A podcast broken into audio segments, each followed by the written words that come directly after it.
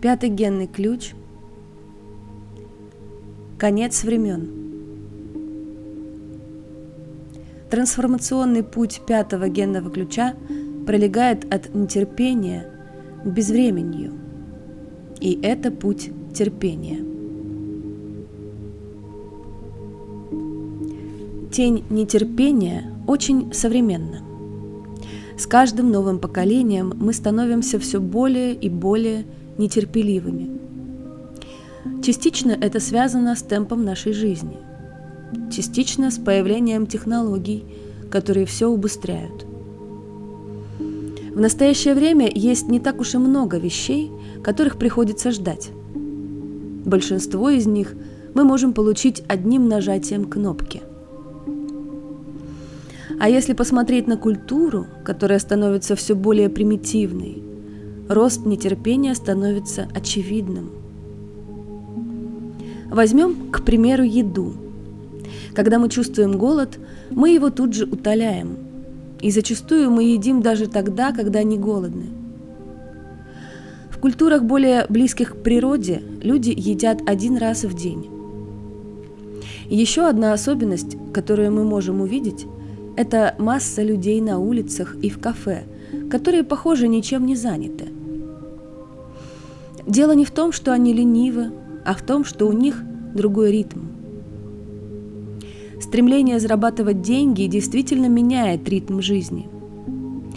Я не говорю о том, хорошо это или плохо, и я не хочу романтизировать более бедные народы и культуры. Однако есть то, чему мы можем научиться друг у друга – как правило, чем больше мы ценим жизнь и чем больше позволяем себе пауз для отдыха, тем мы добрее.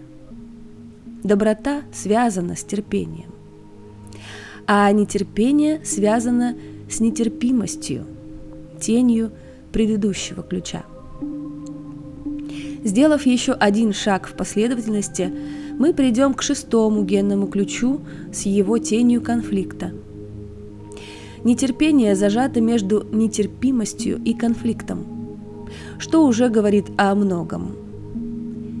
Некоторые считают свою нетерпеливость даже чем-то положительным и говорят об этом с гордостью, но они путают нетерпение с энтузиазмом.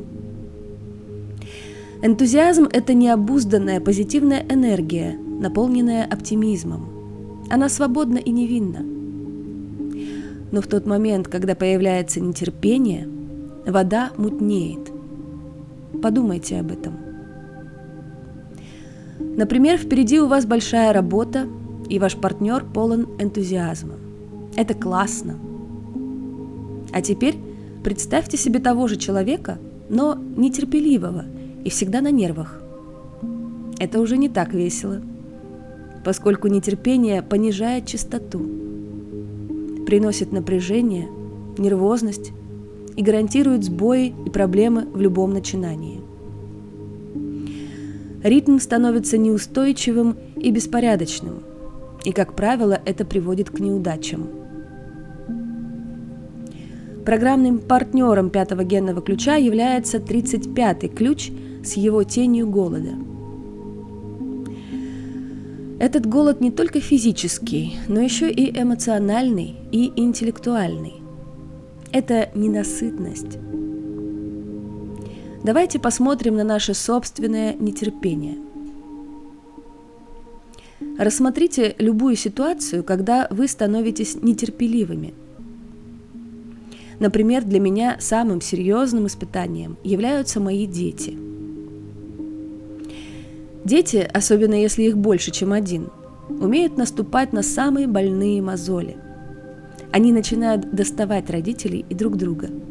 И похоже, что это не только мой опыт. Иногда чаша моего терпения переполняется, я теряю самообладание и в этот момент забываю все эти великие учения, о которых пишу. Любой родитель может меня понять. У всех нас есть свои границы. Нетерпение – это подводное течение в нашем обществе, и это уже часть нашей культуры. Это значит, что для трансмутации этой тени Мы должны пойти против такой культуры. Одно время я жил в Нью-Йорке. Тогда я был молодым бородатым сумасшедшим.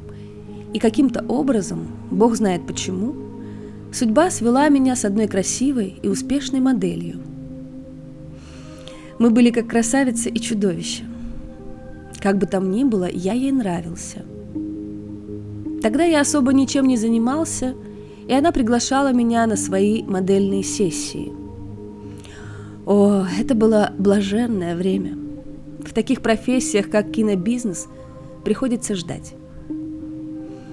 И я просто сидел на стуле и наблюдал за происходящим на съемках. Просто сидел. Часами. Иногда я закрывал глаза, иногда я их открывал – я был абсолютно расслаблен. И вы знаете, мое присутствие в таком состоянии со временем изменило весь процесс съемок. Это было странно. Люди стали говорить обо мне. Ушло обычное в таких случаях напряжение. Работа шла более плавно, и я был счастлив – это как раз то, чего теперь так не хватает в нашем обществе. Чем богаче мы становимся, тем больше хотим вернуться к простым истинам. Суть в сдаче. Нетерпение учит нас тому, что необходимо просто сдаться. Нетерпение учит нас терпению, и это замечательно. Мы должны понять, что уже превратились в сумасшедших – и, поняв это, наконец-то отпустить напряжение. Жизнь движется в своем ритме, а мы все пытаемся с ней бороться, получая стресс и проблемы. Поэтому, пожалуйста, посмотрите на свою жизнь и оцените, насколько глубоко ваше нетерпение, насколько вы позволяете ему управлять своей жизнью. Чувствуете ли вы напряжение – Осознание своего нетерпения в конечном итоге помогает нам сдаться жизни.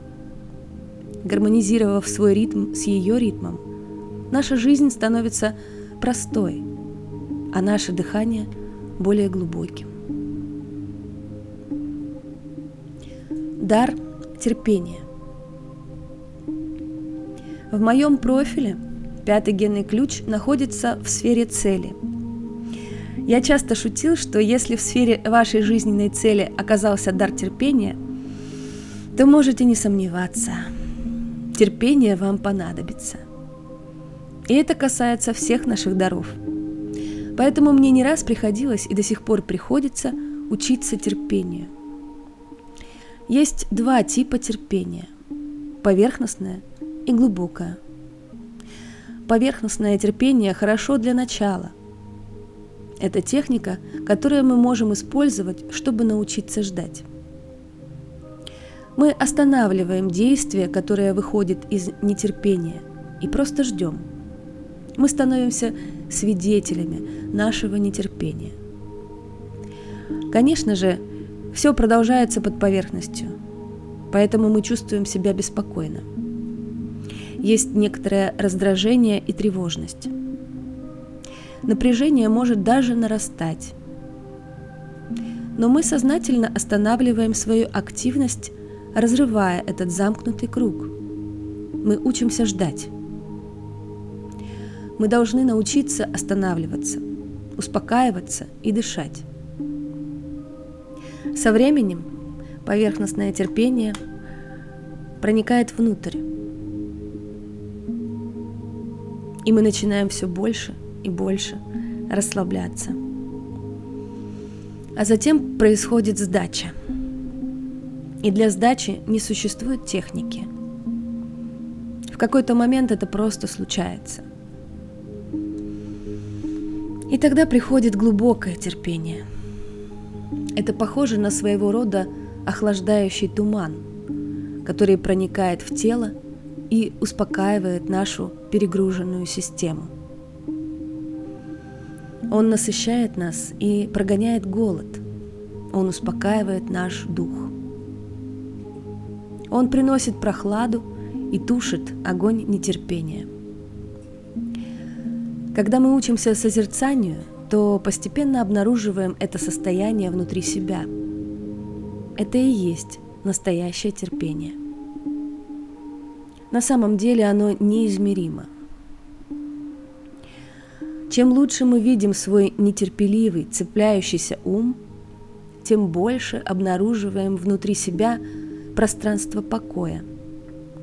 Когда оно начнет открываться, мы вдруг понимаем, что можем просто сидеть часами и наслаждаться бездействием. Кроме того, вместе с даром терпения появляется пространство для любви – Именно терпение необходимо для трансформации теней в дары.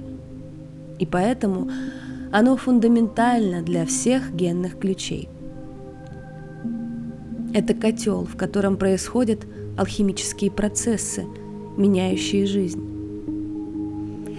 Великий учитель Бейн Садуна говорил так.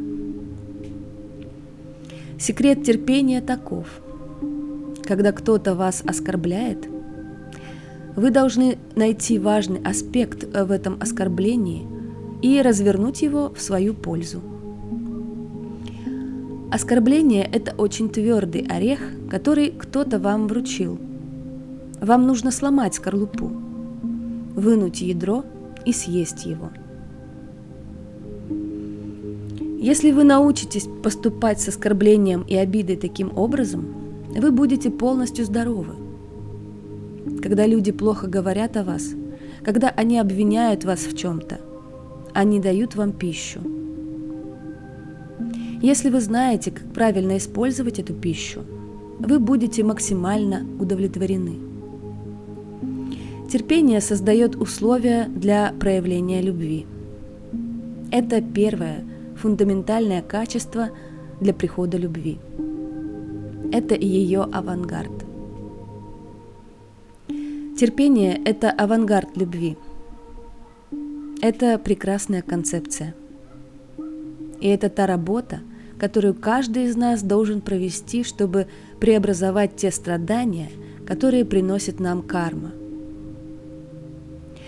То есть необходимо принять страдания всем сердцем, и тогда оно откроется более глубокой любви.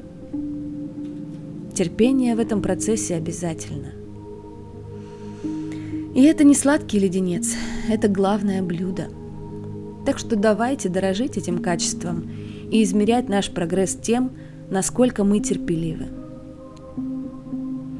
Терпение более всего необходимо в моменты конфликтов, в которых мы не должны терять уважение ни к другим, ни к себе. Мы должны быть терпеливыми и уметь прощать, а остальное можно оставить Богу или Вселенной. Самое большее, что мы можем сделать, это внутренне фокусироваться на любви к другим и с этим внутренним посылом ждать и доверять, что судьба со временем выведет нас на правильный курс. Для решения некоторых проблем требуются годы, даже жизни. Но если мы научимся настоящему терпению, это не будет иметь для нас никакого значения. Мы можем просто принимать людей такими, какие они есть. Это то, что мы узнаем в последовательности Венеры, во второй части Золотого пути. Мы учимся искусству замещения нелюбви любовью. И это еще один способ сказать, что мы учимся великому искусству терпения. Ситхи безвременья. На нашем духовном пути все определяет терпение. Я не могу назвать ни одного качества, которое для этого было бы более востребовано. Любовь, конечно, но как мы только это видели, терпение – это основа любви – Почему терпение?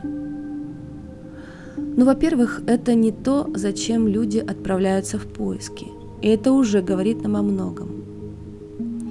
В известных строках Дао Дэ Цзин так говорится о качествах истинного мудреца.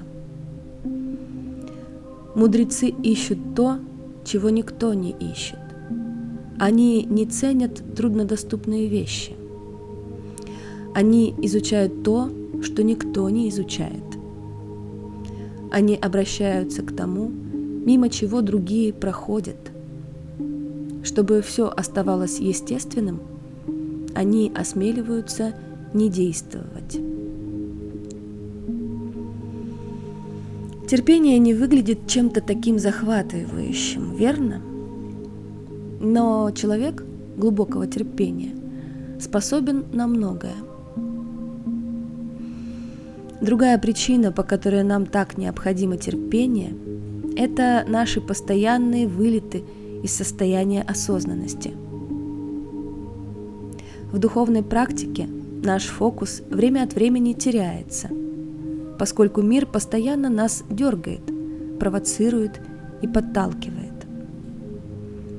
Мы также совершаем ошибки, хотя с точки зрения глубокого терпения ошибок нет. Есть только обучение. Поэтому терпение дает нам долгосрочную перспективу и растворяет время. Это происходит тогда, когда мы начинаем открывать ситхи, ситхи безвременья. Время является стержневым элементом пробуждения. Мы погружены во время, как рыбы в воду. Мы живем и дышим временем. Мы не знаем ничего, кроме времени. Сознательно или бессознательно мы являемся продуктом наших мыслей, убеждений и действий. Поэтому наше будущее формируется каждый настоящий момент. Сейчас вы формируете свое будущее, слушая или читая эти самые слова. Именно поэтому мистики всегда указывали нам на настоящее, потому что они знали, что только настоящее создает будущее. А будущее всегда несет в себе обещание пробуждения. Слова уже заводят меня в тупик, и мы опять наблюдаем парадокс. То время как будущее содержит это обещание, мы все еще пробуждаемся в настоящем и должны построить это настоящее.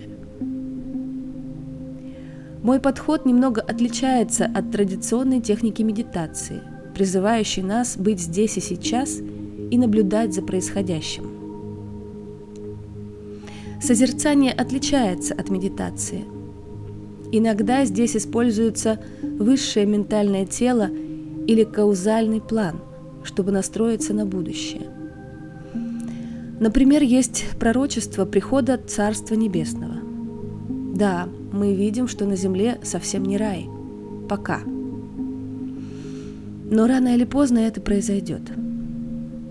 Постоянно настраиваясь на это грядущее – мы привносим свою уверенность в клетки нашего тела и тем самым, находясь в настоящем, приближаем будущее.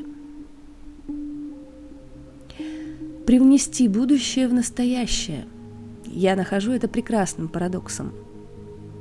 Мы также несем в настоящем свое прошлое.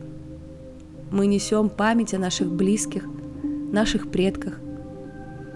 Если мы принесем оттуда все самое лучшее – мы трансмутируем все тени, которые они нам оставили. Нужно вспоминать только прекрасное из этого наследства, поскольку таким образом мы создаем лучшее настоящее. И на самом деле есть только настоящее, в котором собраны и прошлое, и будущее. Великие мастера и посвященные всегда присутствовали на этом плане – они — это наше будущее, и они были здесь изначально. Мы начинали с Золотого века, а потом были изгнаны из рая. Но мы снова вернемся в Эдем. Мастер воплощается из безвремени в определенное время. Он приходит из запредельного, погружается во время и учит нас жизни за рамками времени – Умирая, мы возвращаемся в вечное царство, мы возвращаемся в бездну. Это не где-то далеко отсюда, это прямо здесь. Никто никогда не умирает. Ничто никогда не умирает. Жизнь – это вечность. Мы лишь меняем форму, но суть остается неизменной. Тот, кого мы любили и кто ушел, на самом деле не умер. Он внутри нас. Ушедшие не ушли к далеким звездам. Частично, но и эти звезды также внутри нас – они ближе, чем дыхание, чем сердцебиение. Лучшее из этого покоится и в нашем сердце. Когда мастер инкарнирует, он делает это для того, чтобы сыграть ключевую роль в игре времени. Жизнь похожа на некий захватывающий сериал, который все продолжает и продолжает разворачиваться – это эволюционный период, в который мастер представляет нам наше будущее. Это наше будущее прямо сейчас. В сегодняшней игре мы находимся на пороге. Открывается новый век, новая эпоха. Эпоха Водолея. Символ Водолея интересен. Символы – это язык богов – Зодиакальные знаки как заголовки глав эволюции. Водолей – это носитель воды. Он отражает идею изобилия, выливая воду из сосуда, но в то же время это воздушный знак. Подобно стрекозе, символу генных ключей, грядущая эпоха отражает движение из воды в небо. У рыбы появляются крылья, и она взлетает. Мы – эти рыбы. Мы и есть те стрекозы, которые покидают водную стихию эпохи рыб. Любой астролог скажет вам, что водолеем управляет Уран, непредсказуемый и изменчивый отец времени, Дервиш. Грядущее будет мало похоже на то, что мы видим сейчас – Каузальный план – это тот план бытия, который лежит за пределами логики, вне науки и вне объективного ума. Все, чем мы так дорожим сейчас, весь наш эмпирический взгляд на мир, все исчезнет. Это и должно произойти. В настоящее время мы не видим причин. Мы не осознаем, что мы могущественны сверх меры – но не как материалисты, а как духовные существа. Можем ли мы представить мир, если время начнет разрушаться? Можем ли мы представить себе этот хаос? Это то, что приносит уран. Время так долго было нашим костылем. Когда мы начнем видеть сквозь завесу времени, мы увидим вечность. И тогда – все наши табу будут разрушены. И величайшее из них – это смерть. Однажды, будучи в настоящем, как и сейчас, мы вспомним все наши воплощения. Мы увидим будущее так же, как видят его мастера. Мастер не может раскрыть будущее, по крайней мере, обычным способом. Но он может указать на него. Наступит время, когда время исчезнет, а вместе с ним и пространство. Время и пространство – две стороны одной и той же медали. Мне нравится, что парадокс времени физики иллюстрируют изображением черной дыры. Я уже не раз говорил о черной дыре и ее связи с белой. Черная дыра растворяет время и ведет через червоточину в белую дыру – которая вечна. Мы вечны. Подумайте об этом. Иногда я размышляю о вечности. Я просто беру слово и прокручиваю его внутри себя, пока оно не размягчает мои границы. Тогда я превращаюсь в жидкую эссенцию и начинаю сливаться с высшими телами. Настройтесь на эту клеточную уверенность о конце времени. Наше сознание узнает об этом, когда мы умрем, а до этого не так уж и далеко. Созерцайте это чаще, вдыхайте это в себя. Тогда ваш проход к этому будет более легким.